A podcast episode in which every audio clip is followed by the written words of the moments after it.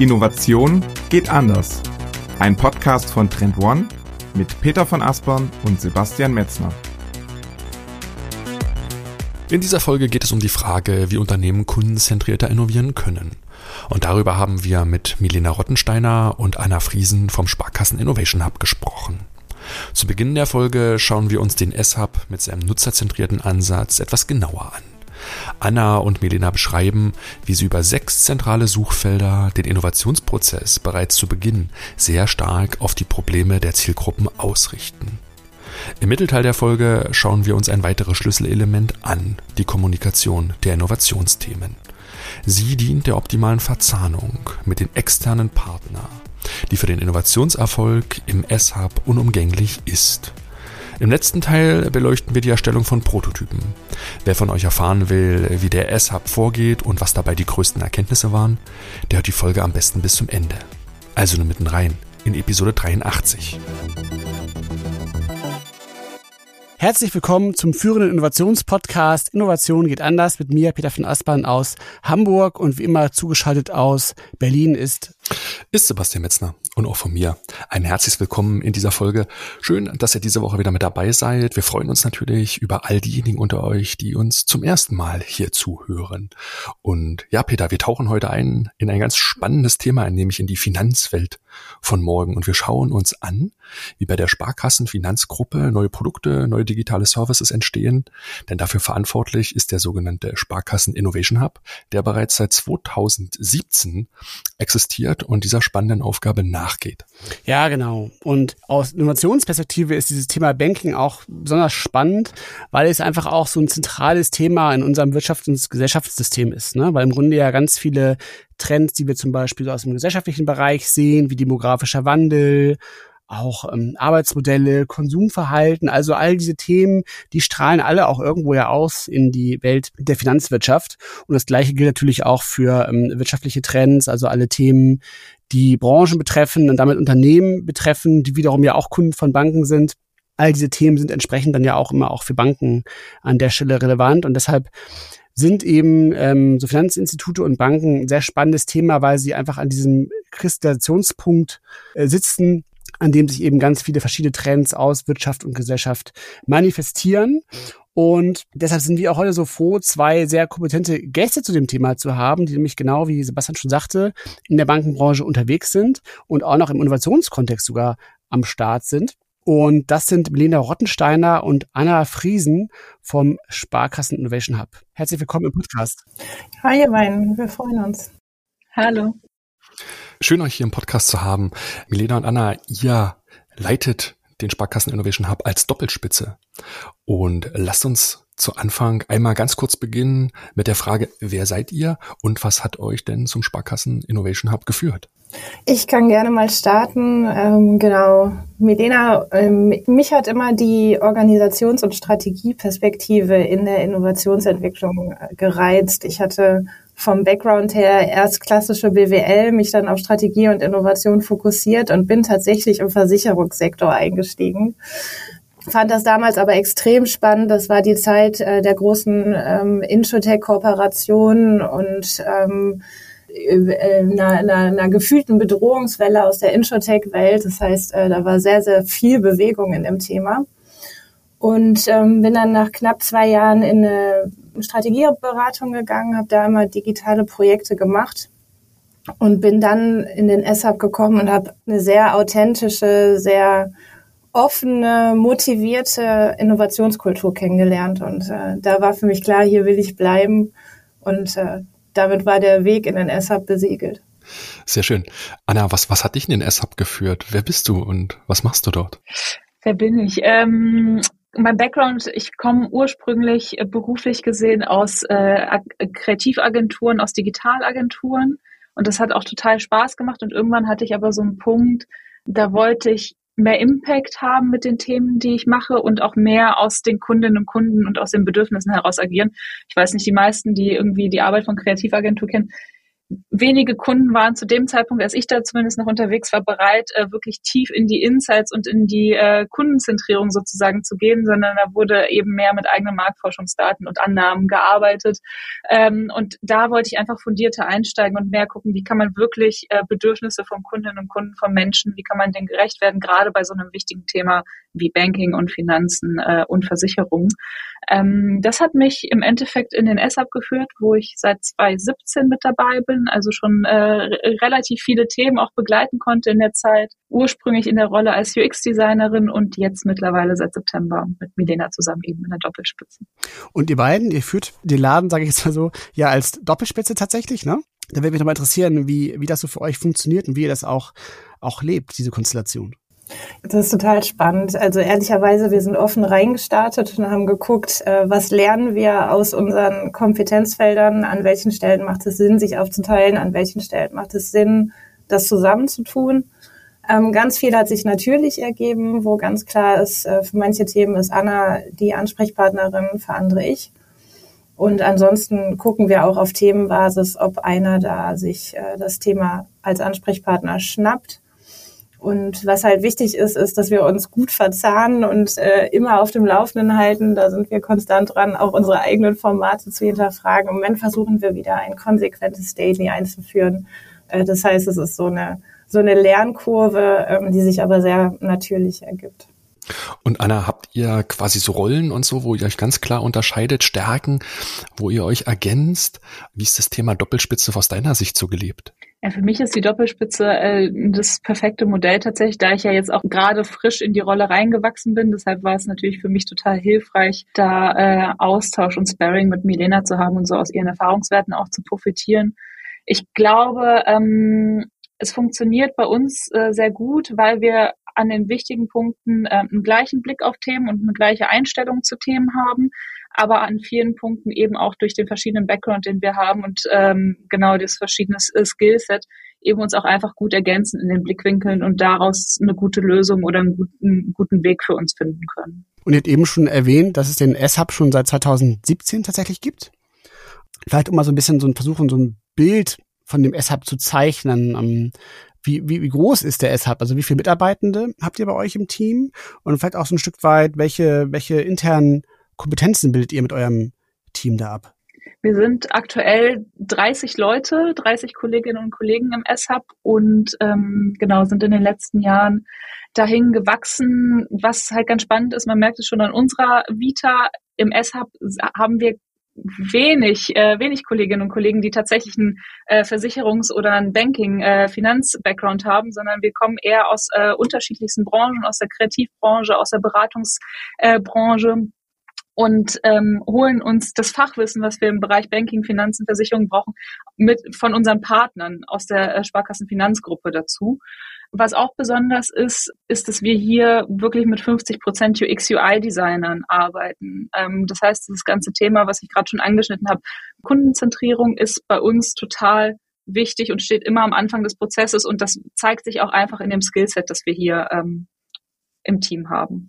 Genau, und ergänzend, Anna hat es gerade gesagt, wir arbeiten mit unseren Partnern zusammen. Der SAP ist nicht ein kleines Kernteam, der SAP ist ein Konglomerat aus Beiratsparkassen, ähm, die bei uns mitarbeiten und die Themen treiben, aus verschiedensten Verbundpartnern, der FI, dem DSGV. Ähm, und mit denen arbeiten wir tatsächlich auch operativ zusammen. Das ist ein erweitertes Team, das in den Themen ist und da kommt dann sehr viel Fach und ähm, genau Sparkassen, Finanzgruppen, Background in die Themen. Und gibt es einen konkreten Auftrag, den ihr als SHAB nachgeht? Wofür tretet ihr tagtäglich an? digitale Innovationsthemen in der Sparkassen Finanzgruppe treiben. Wir fächern diesen Auftrag in verschiedenen Kerngebieten auf. Ein Thema ist natürlich ähm, wichtige Leuchtturmprojekte und Lösungsansätze in die Sparkassenfinanzgruppe bringen. Dabei ist es so, dass wir keine eigenen Entwicklungskapazitäten haben. Das macht ehrlicherweise auch keinen Sinn. Wir sind Teil der Starfinanz, ähm, wo die Entwicklung der Apps liegt und Teil der FI-Gruppe ähm, als äh, IT-Einheit der Sparkassenfinanzgruppe. Und deswegen entwickeln wir unsere Lösungen, wie Anna gerade gesagt hat, immer mit Blick auf den Kunden bis zum Prototyp und begleiten MVPs und übergeben dann in die Umsetzung. Aber dieser ganze erste Bereich ist definitiv der wichtigste, die ähm, Ausarbeitung von innovativen Lösungsideen. Gleichzeitig haben wir noch diverse weitere Aufträge. Wir machen Vernetzungsevents. Wir bringen immer wieder Themen impulsgebend in die Gruppe mit euch und äh, in ganz vielen Hinsichten machen wir die Trendanalysen, ordnen Trends ein, erstellen Trendreports, machen ganz viel äh, Wissenstransfer und gemeinsame Workshops. Ähm, und somit sind die Aktivitäten extrem vielfältig. Mhm, mh. Genau, vielleicht ergänzend dazu nochmal, wir sehen uns auch als ähm, erster Ansprechpartner oder erster Verprobungs, äh, Verprobungsinstanz, zum Beispiel für Kooperationen mit Fintechs, Insurtechs. Also auch da ähm, sind wir sehr offen, gehen auch im Rahmen dieser, dieser äh, Veranstaltung, die Milena gerade erwähnt hat, ähm, ins Gespräch äh, mit externen und äh, gucken, wie kann da die Gruppe und wie können, wie können da Fintechs und Insurtechs äh, beide gleichermaßen von profitieren, wie könnte ein Modell der Zusammenarbeit beispielsweise aussehen. Es ist ja so, dass man bei Banken oft beobachtet, ähm, dass es da ganz viel so Eigengewächse gibt. Ne? Das oft gibt es ja diese klassischen ähm, Bankenkarrieren, sag ich mal, ne? von der Bankausbildung, dann BWL-Studium und dann in der Bank arbeiten so. Und historisch gesehen gab es ja immer gar nicht so arg viel Quereinsteiger halt so. Ne? Und ähm, jetzt ist es bei euch ja so, dass ihr quasi ja komplette Quereinsteiger halt seid und auch, ähm, dass auch Sinn und Zweck ja auch dieses Hubs irgendwo ja ist, diese Vernetzung nach außen herzustellen. Also ähm, ich will so ein bisschen darauf raus, kann man auch sagen, dass eure Rolle tatsächlich auch so ein bisschen dieser Connector nach außen ist, also eben auch ganz gezielt, sich mit anderen Bereichen zu vernetzen, die eben nicht originär so aus der ähm, Bankenwelt kommen? Oder ist das jetzt zu weit, zu weit gesprungen? Nee, definitiv. Aber ähm, da haben wir eben auch geschärft und gelernt, wir machen das sehr stark themengetrieben. Also wir haben Fokusthemen, die wir uns fürs Jahr aufs äh, Tablett schreiben und quartalsweise immer wieder hinterfragen und priorisieren. Und in diesen Themen suchen wir gezielt nach Andock-Möglichkeiten, nach Kooperationspartnern und bringen die in die Gruppe. Das heißt, es ist ein sehr spitzer, äh, themenfokussierter Prozess. Und ihr habt das vorhin, oder Anna, du hast das vorhin gerade schon mal angesprochen, dass ihr so ein Stück weit als vielleicht Innovationsansatz, so als, als Leitmotiv den Kunden, die NutzerInnen sehr, sehr stark in den Mittelpunkt stellt. Ist das so ein zentrales Element, um das ihr euch auch anordnet, was für euch auch ein ganz, ganz starker Identitätskern ist, mit dem ihr tagtäglich so ins Rennen geht, wo ihr auch neue Mitarbeitenden da sucht, wo die Aufgabe daran angelegt ist? das so der Kern eurer Arbeit? Kann man das so sagen? Ja, absolut. Also die, die Formulierung trifft im Prinzip ins Schwarze, weil alle Themen und alle Projekte, die wir uns angucken und die wir bearbeiten, gehen aus einem Kundenbedürfnis, aus einer Perspektive vom Kunden und der Kundin äh, aus, ähm, um zu gucken, wie können wir da tatsächlich Mehrwert stiften. Also wo sind momentan vielleicht noch Hürden in der Customer Journey oder in der Handhabung von, von Produkten oder was fehlt vielleicht auch noch gänzlich äh, in so einer Customer Journey aktuell ähm, wie können wir da gemeinsam äh, bessere Lösungen, kundenfreundlichere Lösungen finden. Das ist immer der Anfangspunkt unserer Überlegungen, die wir dann im Laufe des Prozesses äh, eben mit der, mit der ähm, Sparkassenperspektive zusammenbringen ähm, und dann daraus eben eine, eine sinnvolle Lösung für alle Beteiligten uns überlegen. Und an dieser Stelle ein kurzer Hinweis auf unsere Cloud-Lösung, den Trendmanager, den ich euch schon einige Male hier im Podcast vorstellen durfte. Der Trendmanager ist das strategische Werkzeug für eure Innovationsarbeit und hilft allen Innovationsverantwortlichen bei der Digitalisierung von Innovationsprozessen. Mit dem Trendmanager habt ihr den Vorteil, eure eigenen Trendradare erstellen zu können und damit ihr die Trends nicht mehr aufwendig identifizieren müsst und wirklich Zeit spart, haben wir den gesamten Content bereits für euch in das Tool getan.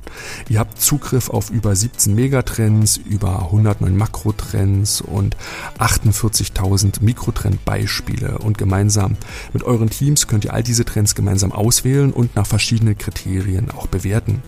So entsteht Schritt für Schritt euer unternehmenseigener Trendradar. Als Orientierungsgeber ist der Trendradar das wichtigste Werkzeug im Umgang mit Trends und das spiegeln uns auch eine Vielzahl von unseren Kunden wie BMW, Stiel oder Cardex. Ihr könnt den Trendmanager jetzt im vollen Funktionsumfang 14 Tage lang testen. Alle Infos findet ihr auf trendmanager.com slash testen. Den Link findet ihr natürlich hier unten auch in den Show Notes. Auf geht's!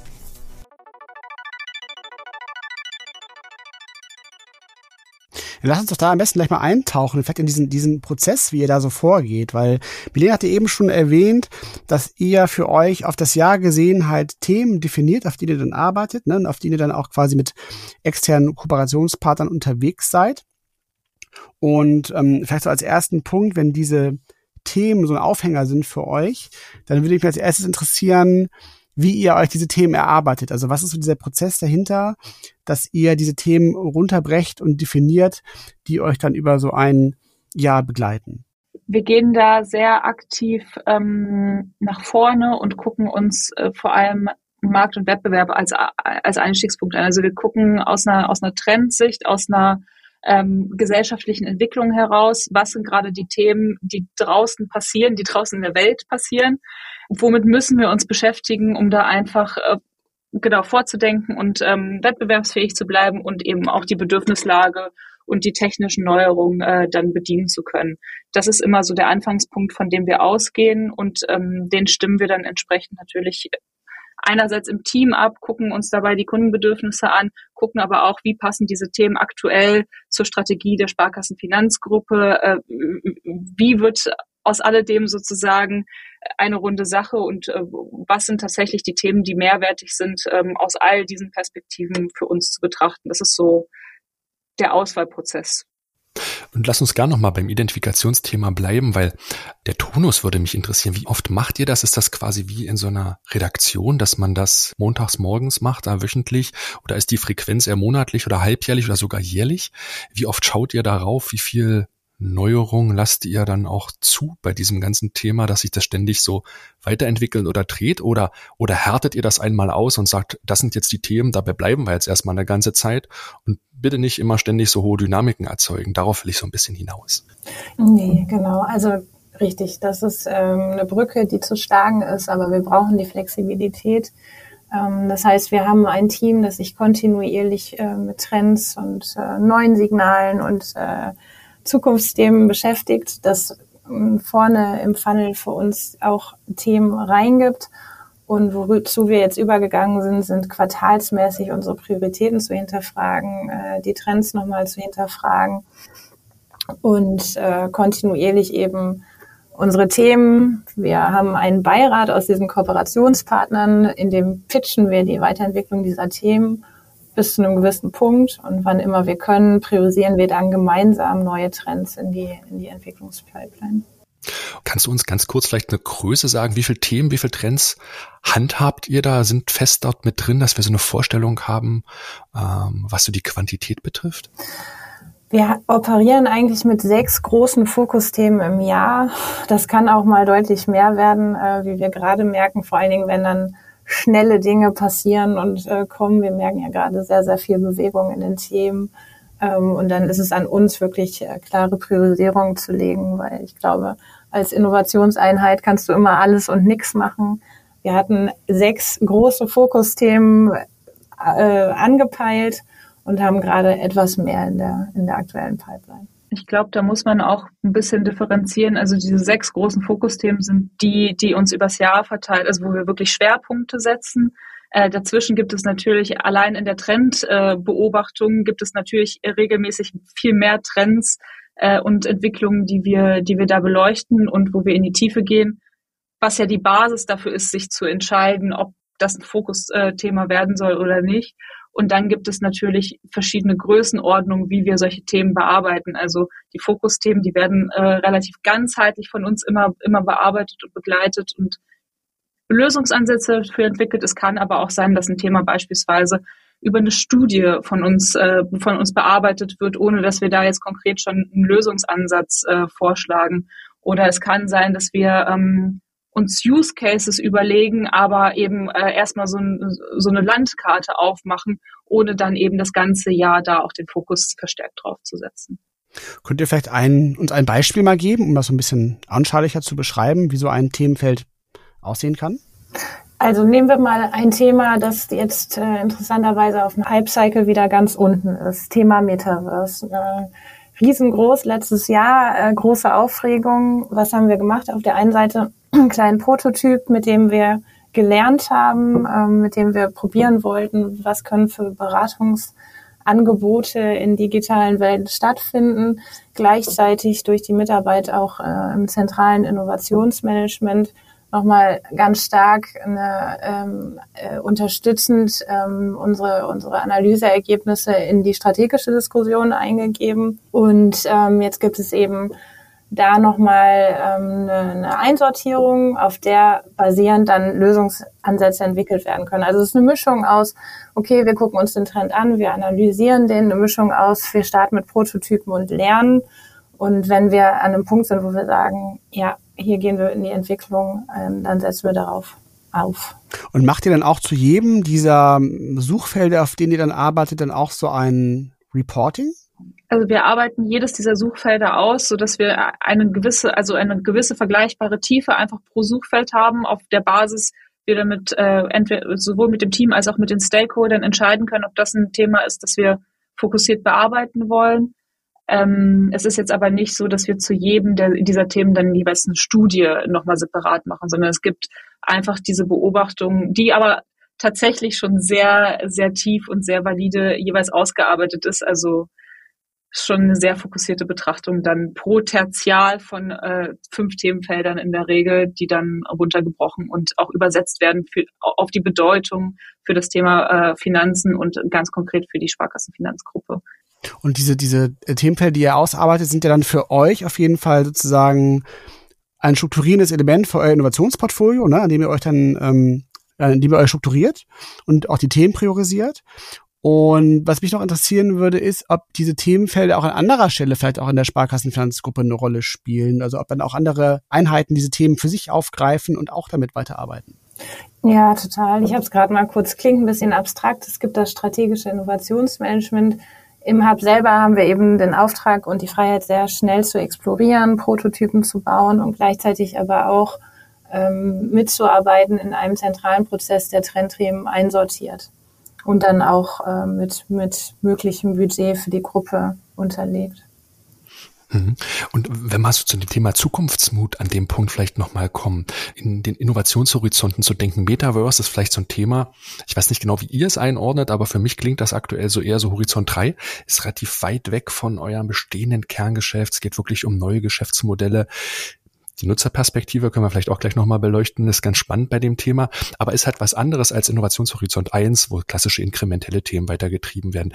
Wie mutig dürft ihr sein, könnt ihr sein? Wie ist euer Innovationsportfolio so aufgeteilt? Gibt es klassische H1-Themen oder ist es überwiegend in H3 unterwegs? Wie ist euer Gesamtblick darauf? Wir machen beides. Also ich glaube, wenn der Hub jetzt sagen würde, wir fokussieren uns nur auf morgen, machen ähm, inkrementelle Prozessverbesserungen, dann würde sehr, sehr viel verloren gehen. Wenn wir sagen würden, wir beschäftigen uns nur mit den großen Zukunftsthemen, dann würde sehr viel verloren gehen in ähm, spürbaren, relevanten Ergebnissen bei den Kundinnen. Und deswegen versuchen wir ein relativ ausgewogenes Verhältnis zwischen es etabliert sich so langsam der Begriff Moonshots bei uns und ähm, Themen, die eher umsetzungsorientiert sind, zu halten und haben da gerade zum Glück keine feste Zahlenvereinbarung, die wir erfüllen müssen. Das heißt, wir haben da durchaus die Freiheit zu sagen, es gibt hier ein pressierendes Thema, wir müssen uns jetzt damit beschäftigen und dann können wir das. Und ansonsten ähm, ja, schauen wir da auf ein ausgewogenes Verhältnis. Andere Trends sind ja auch äh, relativ äh, zeitnah bearbeitbar und das machen wir eher im Rotieren. Man merkt auch, wenn wir viel Zukunftsthemen machen, kommt auch irgendwann der Wunsch wieder äh, konkretere, anfassbare Themen zu bearbeiten. Und äh, genauso halten wir die Balance in den Themen. Und ähm, in dem Punkt ist auch immer ganz spannend, wie ihr an die Sparkassenfinanzgruppe angebunden seid. Weil wir hatten ja eben schon ne, diese, diese, diese strategischen Themen, auf denen ihr arbeitet. Da habt ihr eben schon erzählt, dass die durchaus dann auch Eingang finden in den strategischen Prozess der Finanzgruppe. Ähm, und wenn wir jetzt mal so auf das eher operative Doing schauen, auf die konkreten Innovationsprojekte, wie ist dann die dieser Connect zu der Finanzgruppe, wie muss man sich das, das vorstellen? Also wie arbeitet ihr dann auch mit den ähm, einzelnen Gesellschaften da, da zusammen? Genau, das hatte Milena vorhin schon einmal anklingen lassen. Wir haben ähm, Beiratshäuser bei uns im S-Hub. Äh, es ist ja immer, als Innovationseinheit hat man ja immer die grundsätzliche Fragestellung vor Augen, ist man fester Bestandteil in, innerhalb einer, eines Unternehmenskonstrukts und agiert da äh, von da heraus und versucht da die Innovationsthemen voranzutreiben oder ist man bewusst außerhalb des Konstrukts ein Stück weit äh, positioniert und trägt dann die Themen wieder in die Organisation. Äh, beides hat seine Herausforderungen. Wir haben uns für den zweiten Weg entschieden, äh, außerhalb eines äh, festen Konstrukts sozusagen mit ausgewählten äh, Sparkassen und eben weiteren Verbundpartnern, also FI, DSV, DSGV und ID-Fabrik zusammenzuarbeiten. Bei den Sparkassen haben wir auch eine bunte Mischung von größeren und kleineren Instituten, auch regional verteilt. Und ähm, mit diesen Beiratshäusern arbeiten wir sehr, sehr eng zusammen. Also auf einer monatlichen Basis, beziehungsweise mit eigentlich auf einer täglichen Basis mit Entsandten äh, dieser Beiratshäuser, die dann eben in die Themen mit reingehen, die Themen mit uns gemeinsam gestalten und auf einer Quartalsbasis mit äh, eben diesem Beiratsgremium, äh, wo wir dann eben auch die Themen reintragen und gemeinsam äh, entscheiden, wie wir im nächsten Quartal und natürlich auch darüber hinaus, welche Themen wir bearbeiten wollen, wie wir mit den Themen weiter umgehen wollen. Also auf einer operativen Ebene muss man sagen, die Entsandten aus den Beiratshäusern sind äh, tatsächlich sehr, sehr eng in unsere Themen und Prozesse eingebunden entweder sie selber, die Entsandten selber, Koordinatoren und Koordinatorinnen nennen wir sie äh, bei uns, ähm, arbeiten direkt an den Themen mit oder sie gucken dann in ihren Häusern jeweils, wer die richtigen Ansprechpartner für das jeweilige Thema sind, wenn es jetzt um spezielle Fachbereiche geht ähm, und bringen die dann mit uns in, in Verbindung und dann erarbeiten wir über unsere Prozesse diese Themen gemeinsam. Der Nutzen ist ja dann sozusagen so ein Stück weit bidirektional. Das heißt, ihr könnt auf jeden Fall in die unterschiedlichen Instanzen reinwirken ne, und Themen setzen, die dann vielleicht dort auch weitergetrieben werden. Das würde mich interessieren, ob ihr tatsächlich es dann schafft, so Multiplikationseffekte so auszulösen. Auf der anderen Seite kommt natürlich Wissen zu euch zurück, was aus der Dezentralität zu euch fließt. Ihr könnt das einsetzen und sicherlich in der Produkt- und Serviceentwicklung ganz, ganz anderen Detailgrad oder Umsetzungsgrad mit einbringen. Wie schätzt ihr diesen Nutzen ein? Weil dieses Stakeholder-Management hört sich jetzt, wenn ihr das so schildert, wahnsinnig komplex an. Ne? Es sind viele Stakeholder, es geht in viele Richtungen. Wie ist der Nutzen da für euch so direkt einzuschätzen? Ich glaube, ohne Verzahnung wollen wir nicht, geht nicht, macht keinen Sinn. Das heißt, maximale Verzahnung ist auch extrem wichtig in all unseren Themen. Äh, die Koordinatorinnen, die Anna gerade angesprochen hat, die arbeiten ja wirklich mit und die nehmen auch Tasks und multiplizieren weiter in ihre Häuser. Ähm, wir sind in verschiedenen Gremien immer mal wieder auch in der Sparkassenfinanzgruppe, um zu multiplizieren. Und wir bieten aber auch unsere Insights unterstützend an, an den Stellen, wo sie helfen. Ähm, das heißt, ich glaube, es gibt keine, an der Stelle keine, keinen festen Prozess X, sondern wir arbeiten alle daran, diese Themen zusammenzubringen, das, was wir lernen, ähm, transparent und offen zu machen und setzen da eben auch gemeinsam mit unseren Beiratsinstituten die Impulse, sodass das gut verbreitert werden kann in die Häuser und in die Gruppe. Vielleicht könnt ihr mal ganz kurz den Begriff Beiratshäuser erklären? Sind das dann zum Beispiel einzelne Sparkassen oder was, was kann das dann, was verbirgt sich dahinter? Ja, genau. Das sind einzelne Sparkassen und die Verbundpartner. Und ähm, mit denen arbeiten wir operativ im Team zusammen und aber eben auch auf Entscheidungsebene. Ich hatte ja gerade gesagt, ähm, wir wollen unsere Themen pitchen, wir pitchen die regelmäßig. Und das ist eben der Kreis, in dem wir diese Themen dann auch äh, zum Go, No-Go, Töten, Weitermachen äh, äh, vorstellen. Um, ja, also ihr hattet ja eingangs mal auch erklärt, ne, ihr seid ganz bewusst ein, ein ein externer Hub sozusagen, ne? also entkoppelt von der Kernorganisation. Und das ist ja auch ein, ein, Modell, was man häufiger antrifft. Aber oft ist es dann eben so, dass diese Hubs den Luxus haben, dass sie eigentlich nur einen großen externen Stakeholder haben, also die eine Muttergesellschaft sozusagen, ne? die dann so eine sehr zentrale Struktur typischerweise ist, mit der man sich dann, der sich dann allein muss. Und bei euch ist es jetzt ja doch ein Stück weit komplexer halt, ne? Weil, weil der Sparkassenverband ist ja, oder Verbund ist ja ein Verbund. Und damit habt ihr dann ja, wenn ich es richtig verstehe, durchaus eine Vielzahl von Stakeholdern, mit denen ihr euch abstimmen müsst, allein müsst ähm, und äh, zusammenarbeiten müsst oder auch dürft und könnt. Und da würde mich noch interessieren, einfach dieses, dieses Thema Stakeholder Management, auch dieses Thema Kommunikation, ähm, was dann ja schon einen sehr hohen Stellenwert hat, das du ja eben auch schon ähm, betont, Milena. Wie, wie bespielt ihr das so? Also welche, welche Formate setzt ihr da ein? Gibt es da irgendwelche bestimmten Formate, die man vielleicht auch besonders herausstellen kann oder die für euch besonders wichtig sind oder auch einfach sehr bekannt schon sind, auch in der Gruppe, die für euch so ein typisches Format vielleicht auch sind? Ja, total. Also es, man kann unterscheiden zwischen Formaten, die wir selber geschaffen haben und kontinuierlich weiterentwickeln. Können uns auf jeden Fall damit rühmen, ähm, den größten Hackathon und Innovationsevent in der Sparkassenfinanzgruppe auszurichten mit dem Symbiotikon im Wechsel ähm, zu den Innovation Days. Wir haben mit Goldilocks ein eigenes Magazin geschaffen. Ähm, punktuell machen wir ähm, Podcasts, ähm, eigene oder mit den Plaudertaschen zusammen und haben da diverse Kommunikationsformate etabliert. Und gleichzeitig nutzen wir selbstverständlich auch die Kommunikationswege der Sparkassenfinanzgruppe, wo es ja gute ähm, Ansätze gibt, die einfach auch gruppenweit genutzt werden. Ähm, es gibt eine InnoBase, das ist eine Plattform, wo alle ihre Initiativen und ähm, äh, Trendsichten einstellen. Und deswegen, ähm, weil Kommunikation aber auch so ein wichtiges Thema ist in so einer großen Gruppe, sprechen ja von Europas größter Bankengruppe, nehmen wir da sowohl die zentralen Wege wie aber auch unsere eigenen Wege, um möglichst transparent zu sein. Man merkt nie also ich glaube, man wird es nie schaffen, dass alle alles wissen. Das ist immer so ein, so ein Anspruch. und wir hören auch noch oft genug äh, nach einem halben Jahr, wo wir das Gefühl haben, wir haben die Themen wirklich ins Weltall äh, kommuniziert. Oh, das wusste ich ja gar nicht. Aber da sind wir kontinuierlich dran und vor allen Dingen, äh, wenn es einen interessiert, kann man immer nachlesen, kann man auf unsere Kanäle, auf unsere Website gucken und ähm, sich da ein Bild verschaffen. Also das ist interessant, weil was ich so ein bisschen jetzt aus dieser ersten halben Stunde mit euch mitnehme, ist, dass das ganze Thema Trendanalyse, ja, dieses Themen priorisieren, auf den richtigen strategischen Themen unterwegs sein, sehr, sehr wichtig ist, da auch in die Tiefe zu gehen. Dieses Wort Deep Dive halt bei mir so im Kopf nach, dass ihr diese Themen richtig gut versteht und dann auch relativ gut seid darin, diese Themen zu kommunizieren. Wie weit müsst ihr die Themen bei euch intern verstanden haben? Wann geht ihr da offen nach draußen? Relativ early stage?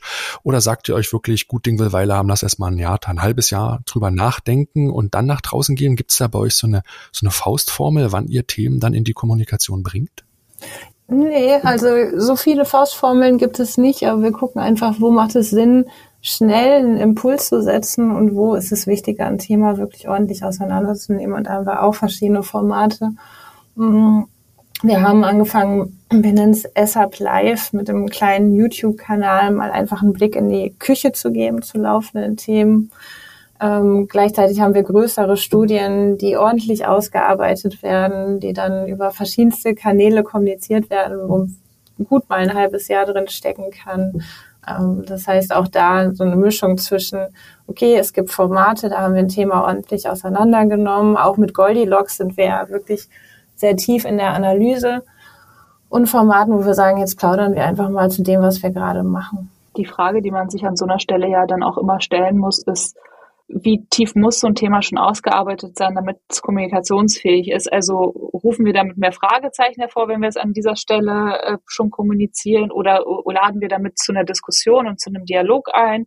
Holen wir uns nochmal Input äh, von außen oder aus der Gruppe, äh, der dann das Thema nochmal bereichert? Also es ist immer so ein bisschen eine Frage des Themas, wann es sozusagen spruchreif ist. Aber eigentlich ist die Leitplanke, dass wir versuchen, möglichst früh mit unseren Themen rauszugehen und möglichst schnell in Diskussionen einzusteigen und so das Thema auch voranzubringen.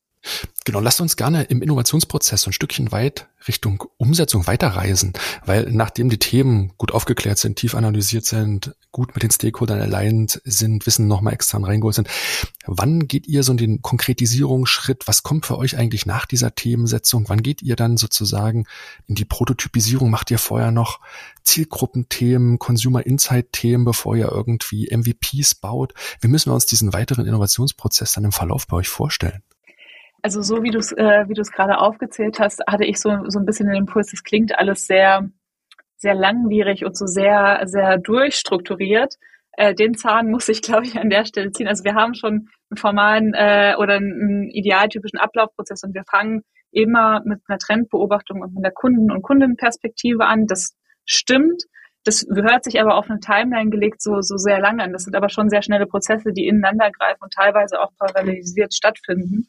Ähm, wir schaffen uns immer in unserem Prozess eben eine Grundlage aus Research, Markt, Wettbewerb, Kundenresearch und setzen darauf auf. Und wenn das Thema einmal definiert ist, äh, was wir bearbeiten wollen, dann äh, starten wir relativ äh, zeitnah in Workshop-Formate in der Regel, wenn wir dann eben Lösungsideen auch erarbeiten wollen.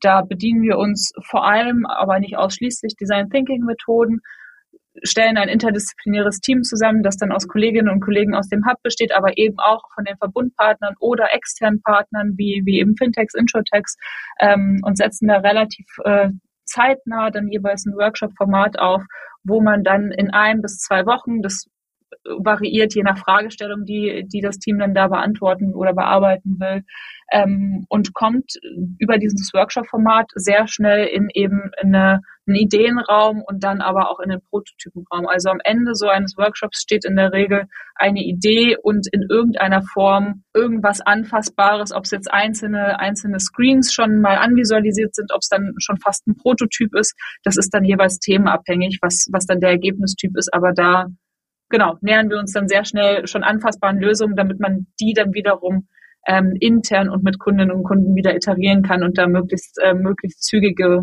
Iterationszyklen einfach hat.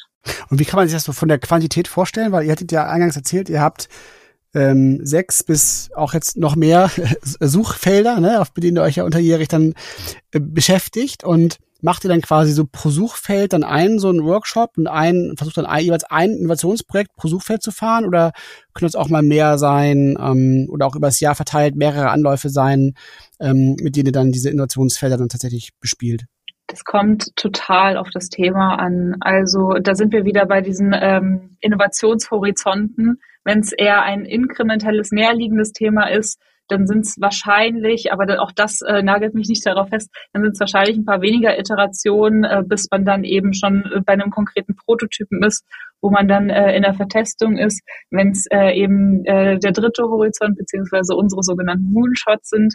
Wir haben ein Thema beispielsweise äh, Generation Z und Alpha. Es hat mit der Generation Z angefangen. Wir hatten eine Studie gemacht, haben ein äh, Ideen für die Generation Z entwickelt. Darüber sind wir wieder auf Ideen gekommen. Ah, bei der Generation Alpha merken wir aber, da gibt's signifikante Unterschiede. Wir müssen das nochmal separat betrachten, sind da nochmal in eine äh, Ideation-Phase gegangen, haben da nochmal einen Prototypen rausentwickelt. Also das, äh, da entwickelt sich ein Thema auch teilweise aus dem anderen, wenn wir merken, da steckt noch mehr drin, was wir über diese eine Iterationsschleife oder dieses eine Projekt sozusagen noch nicht abdecken konnten. Das ist wirklich ähm, sehr themenspezifisch.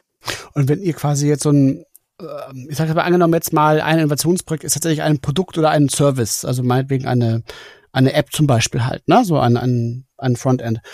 Und steht dann schon auch am Anfang auch fest sozusagen, was euer euer Landing-Spot in der Organisation ist, weil wenn ihr jetzt sozusagen diese Innovation dann ja ausentwickelt und, und ähm, sie auch positiv validiert ist, dann muss sie ja vermutlich in irgendeiner Form dann ja in, in das Portfolio irgendwie übergehen und von irgendeiner Sparkassengesellschaft ja aufgegriffen werden, um dann auch operativ betreut zu werden. Ähm, also wie, wie, wie, wie, wie ähm, macht ihr diese Verortung? Wie, wie passiert dieser Prozess, dass ihr ähm, da auch dann diesen Umsetzungspartner dann findet aus der Gruppe? Ja, also man kommt aus einer Product Discovery oder aus den Workshops raus mit einer Lösungsidee und dann ist der nächste Schritt meistens im Nachgang, teilweise auch schon in den Workshops zu überlegen, wo passt das Thema hin, was Landing Spot genannt. Und das kann diverse Output-Kanäle haben. Natürlich kann es in unseren zentralen Lösungen stattfinden, in der Internetfiliale, in der App Sparkasse aber auch auf ähm, möglichen äh, anderen individuelleren Wegen bei einzelnen Sparkassen. Ähm, da gibt es diverse verschiedene Ansatzpunkte und die bedingen dann auch die weitere Ausarbeitung, weil all diese verschiedenen Output-Kanäle haben natürlich verschiedene Stakeholder und Prozesse in der Entwicklung. Das heißt, wir verproben und iterieren das Thema, geben es dann in die Prozesse für diese jeweiligen Landing-Spots, den Begriff finde ich schön. Und da sind wir dann eben noch begleitend und unterstützend dabei, um an die, an die Ursprungsidee zu erinnern, um äh, vor allen Dingen auch nochmal UX und UI ähm, reinzubringen und sind damit dann aber auch irgendwann raus und das Thema geht in die Ownerschaft des jeweiligen Landing Spots Owners sozusagen über. Ah, das ist interessant. Diese Ownership-Strukturen, weil sie ja auch zentral damit sind, was tatsächlich dann in der weiteren Etablierungsphase so passiert. Lasst uns aber gerne nochmal zu diesem Punkt MVP zurückkommen, weil das ist ja schon so ein zentrales Output-Element bei euch. Könnt ihr uns da vielleicht nochmal einen Einblick geben, was für eine Art und Weise ist dieser MVP beziehungsweise dieser Prototyp? Geht ihr tatsächlich aus ne, vom Paper Pen, ihr habt aber auch viel UX und Umsetzungsperspektive bei euch drin, sind es konkrete Mockups, die dann schon in Screens da sind? Wie konkret werdet ihr da bei der Erstellung von Prototypen? Das ist äh, genau die Waage, die wir jedes, äh, also jedes Mal im Prinzip bei jedem Thema neu austarieren, weil wir uns natürlich überlegen müssen, wie tief sollten wir aus Hub-Perspektive ein Thema durchdringen, damit es eben auch ein Owner findet und damit diese Übergabe auch klappt und damit die alle die Gedanken, die in diese Idee, in diesen Lösungsansatz reingeflossen sind, auch mit übergeben werden können. Das ist ja äh, dann sozusagen äh, ein sensibler Prozess.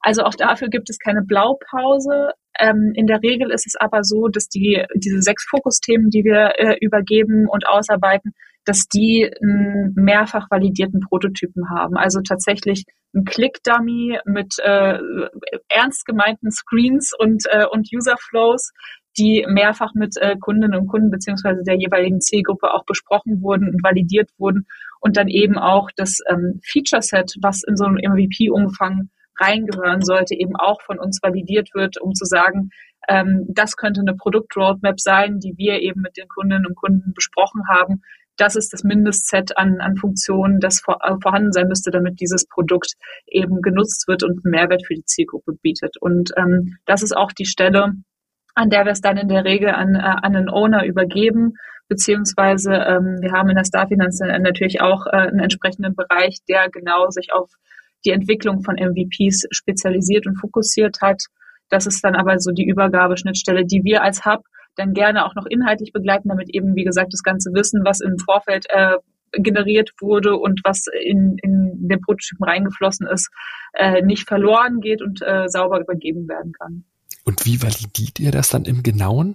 Habt ihr dann quasi wie Panels oder Fokusgruppen an potenziellen Testkäufern? Habt ihr irgendeine Pseudo-Geschichte, mit der ihr dann an den Start geht? Wie kriegt ihr das ausgehärtet? Auch da, das ist, äh, das ist ganz langweilig, aber auch da muss ich sagen, es gibt nicht die eine Blaupause. Also wirklich, äh, das ist je nachdem, welche Fragen sich uns darstellen noch äh, für, für das Produkt. Wir haben eine eigene Plattform, mit der wir das testen können. Das ist unsere Co-Creation-Plattform Move.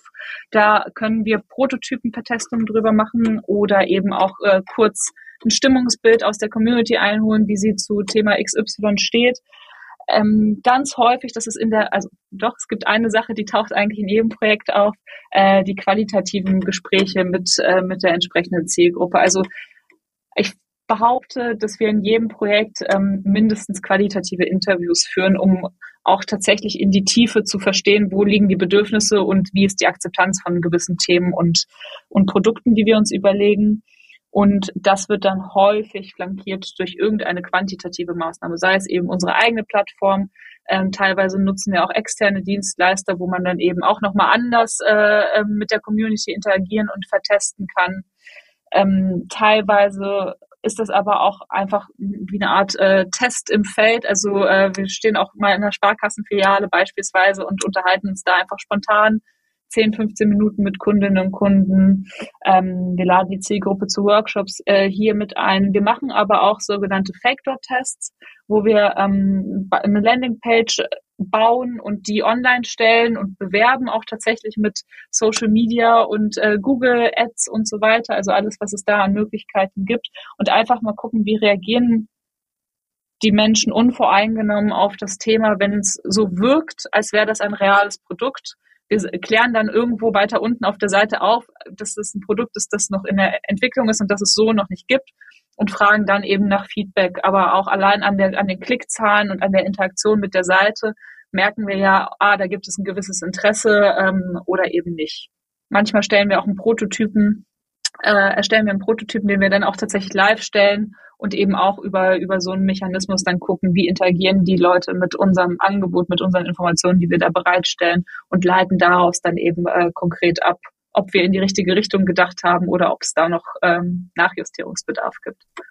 Und wenn ihr dann quasi ähm, jetzt einmal mal so ein, ein durchvalidiertes Projekt übergebt an einen ähm, Partner in der Sparkassenfinanzgruppe, dann stößt das Ganze ja dann auch auf die, die Legacy-Welt, sage ich jetzt mal, ne? ähm, äh, wo das ja dann auch natürlich funktionieren muss.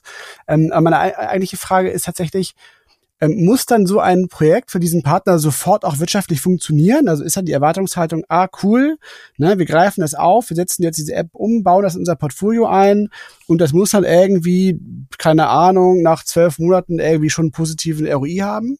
Oder äh, gibt es da im Grunde auch so eine Art Experimentierspielraum dann für eure Partner in der Finanzgruppe zu sagen, ja, wir haben auch die Möglichkeit, das einfach mal auszuprobieren und, und sind da einfach ergebnisoffen und, und ähm, nehmen das auch als Weiterentwicklungsplattform vielleicht und gucken halt, wie wir das weiterspielen oder muss das sofort auch ökonomisch funktionieren? Wie ist da so die, die Erwartungshaltung einfach auch?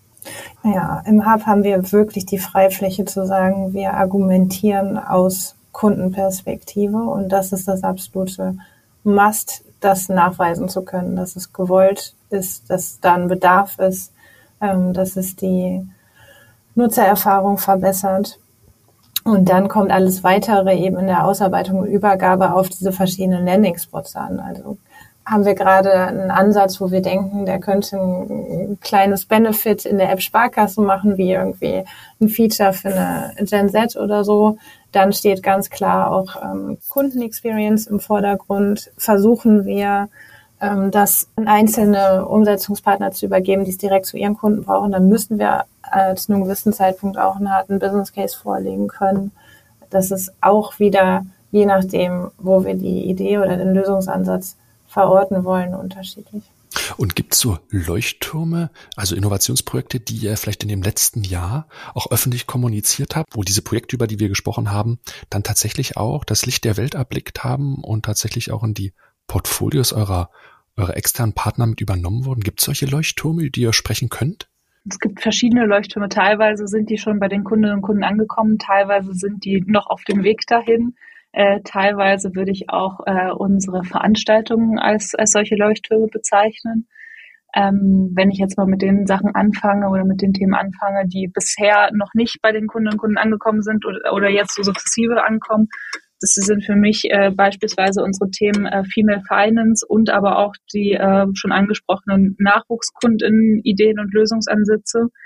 Ähm, was wir da vor allem schon kommuniziert haben und was auch auf unserer Website zu finden ist, äh, ist das ganze Thema Studie. Also in beiden, bei beiden Themen haben wir eine ähm, umfangreiche, äh, detaillierte Studie rausgebracht, um diese Zielgruppen und diese Themen ähm, im Detail zu durchleuchten. Wir haben da sehr viel gelernt über die Zielgruppe, gerade beim Thema Female Finance. Ähm, es ist äh, total spannend, weil der erste Impuls natürlich ist, naja, aber Finanzprodukte sind ja erstmal geschlechtsneutral, aber da lernt man dann eben sehr viel über, über Kommunikation und verschiedene Lebenswelten und Bedürfnislagen und wie man da die Zielgruppe eben auch richtig abholt und anspricht. Ähm, das war für mich auf jeden Fall ein Leuchtturm, wo ein spannendes Produkt äh, bei entstanden ist, was wir in die Gruppe übergeben haben. Ähm, wenn wir jetzt konkret über ein Thema sprechen, was schon angekommen ist, das kam aus dem äh, Kontext Generation Z. Da ist äh, das Thema Rückblick in der Sparkassen-App ähm, äh, verortet worden, wenn man da das, äh, den Finanzplaner aktiviert, dann werden die Daten analysiert und dann ist das so, so eine Funktionalität analog im Prinzip, man kann es vergleichen mit dem Spotify-Jahresrückblick.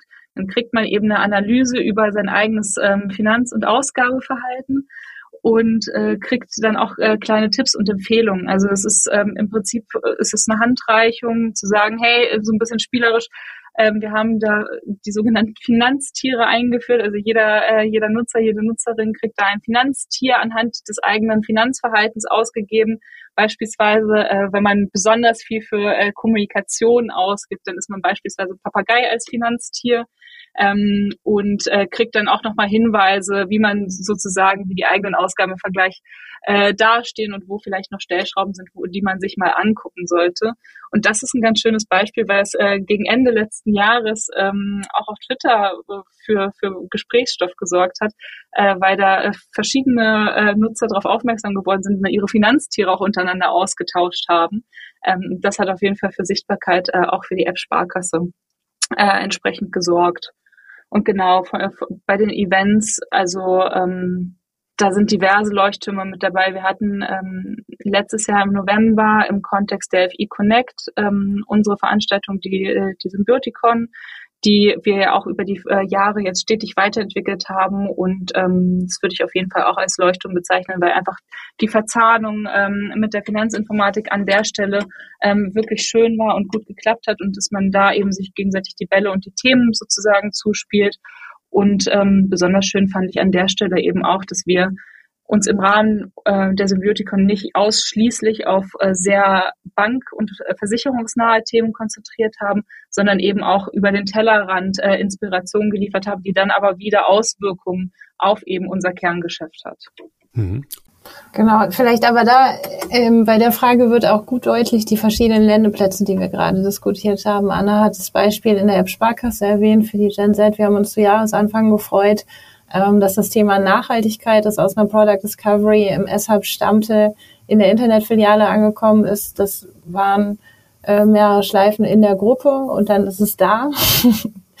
ähm, gleichzeitig hatten wir einen Piloten live im Thema Non-Banking, auch in Kooperation mit einem Fintech, an dem wir sehr schnell gelernt haben, wo wir auch gemerkt haben, okay, hier gibt es noch Punkte, da erreichen wir nicht die Zahlen, die wir wollen, aber es war live und zwar eine super Lernkurve, also auch da wieder die verschiedensten Punkte. Nicht alles ist immer direkt in der Öffentlichkeit rausposaunt, weil wir sind ja eben im Entwicklungsprozess. Ähm, aber da gibt es ähm, durchaus Themen, die uns gerade sehr freuen. Und an dieser Stelle ein kurzer Hinweis auf unseren Newsletter, den mein Kollege Jan-Sebastian Möller für euch zusammenstellt. Am wertvollsten ist der Newsletter für alle Innovationsverantwortlichen, die nach neuen Impulsen zur wirksamen Innovation suchen. Wir stellen euch dort monatlich exklusive Fokusthemen vor und präsentieren euch dazu die besten Mikrotrends. Ihr erhaltet nützliche Praxisbeispiele und Hintergrundstories und verpasst in Zukunft keiner dieser Podcast-Episoden mehr. Auf trendone.com slash newsletter könnt ihr die Newsletter jetzt kostenlos abonnieren den Link findet ihr auch unten in den Shownotes und nun geht's weiter mit dem Podcast.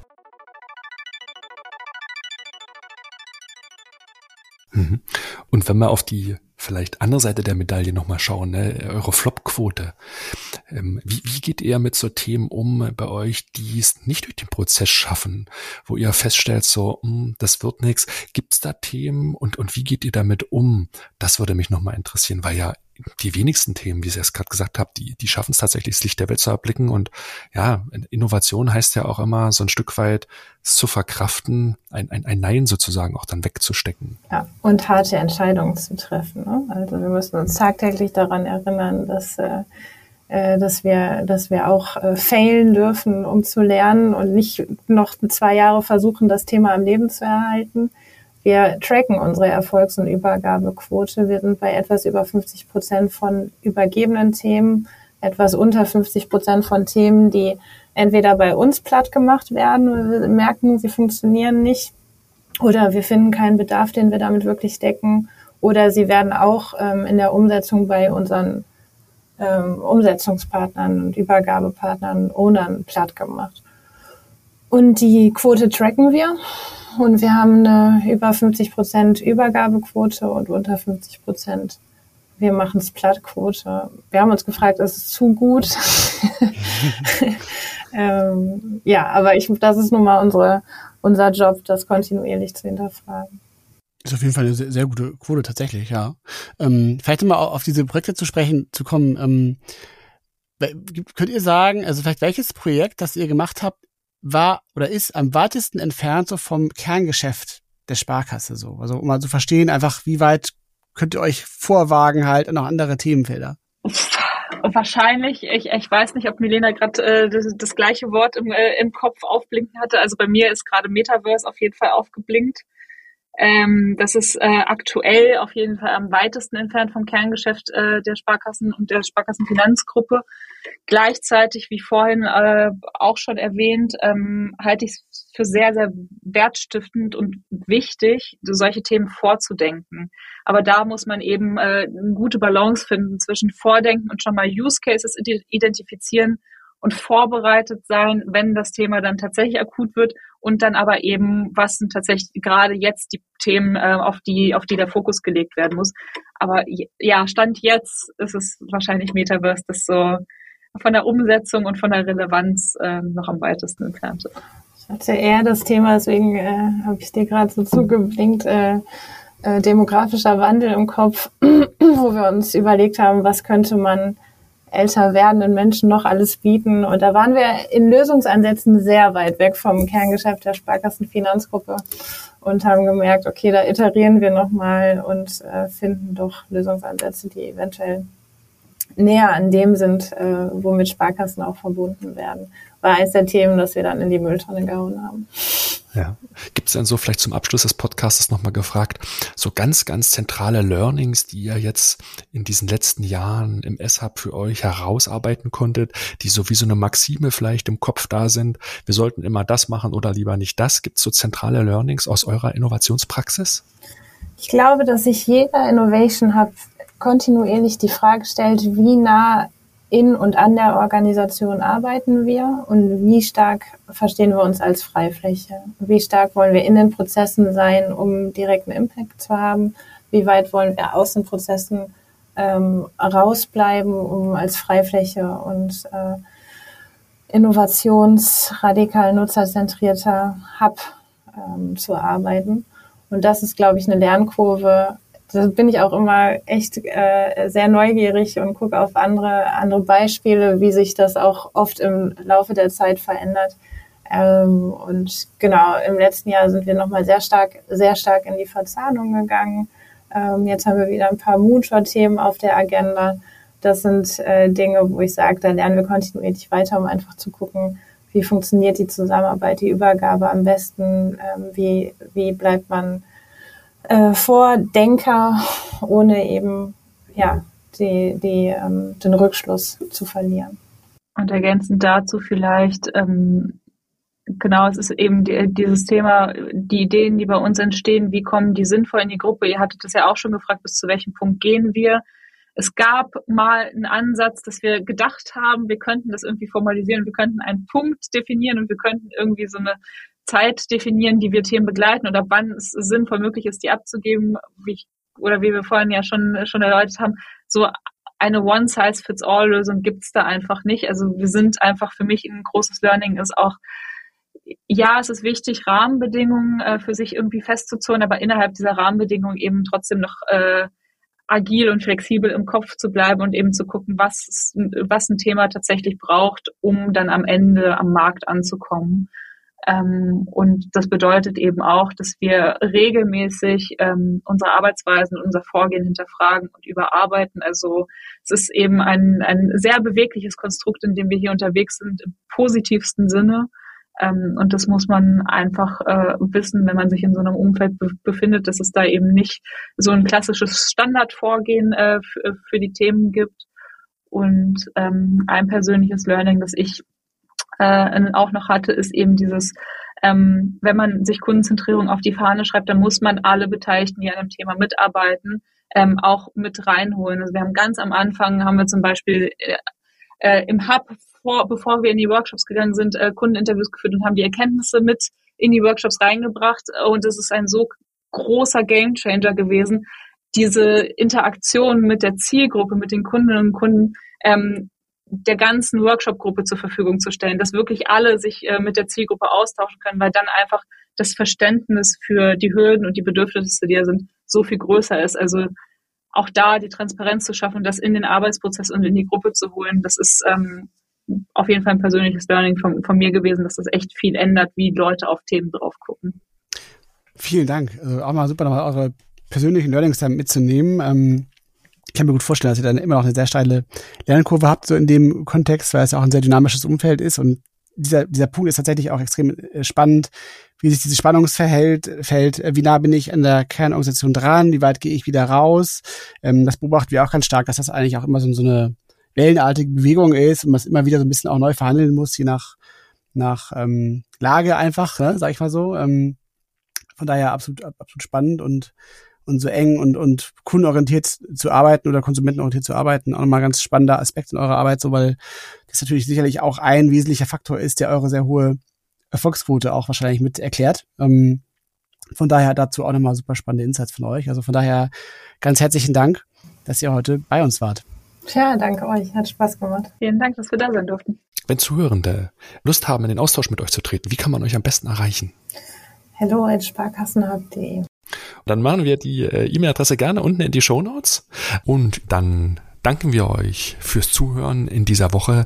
Wenn euch der Podcast gefallen hat, dann empfehlt uns gerne weiter an Freunde und Kollegen. Das freut uns dann immer sehr. Am meisten freut uns natürlich, wenn ihr eine positive Bewertung bei Apple oder Spotify dalasst. Das hilft uns, den Podcast noch sichtbarer zu machen. Für Themenvorschläge, Feedback oder Gästewünsche schreibt uns gerne an podcast.trendone.com kommen und ihr könnt uns schon wie gewohnt in zwei Wochen wieder hören.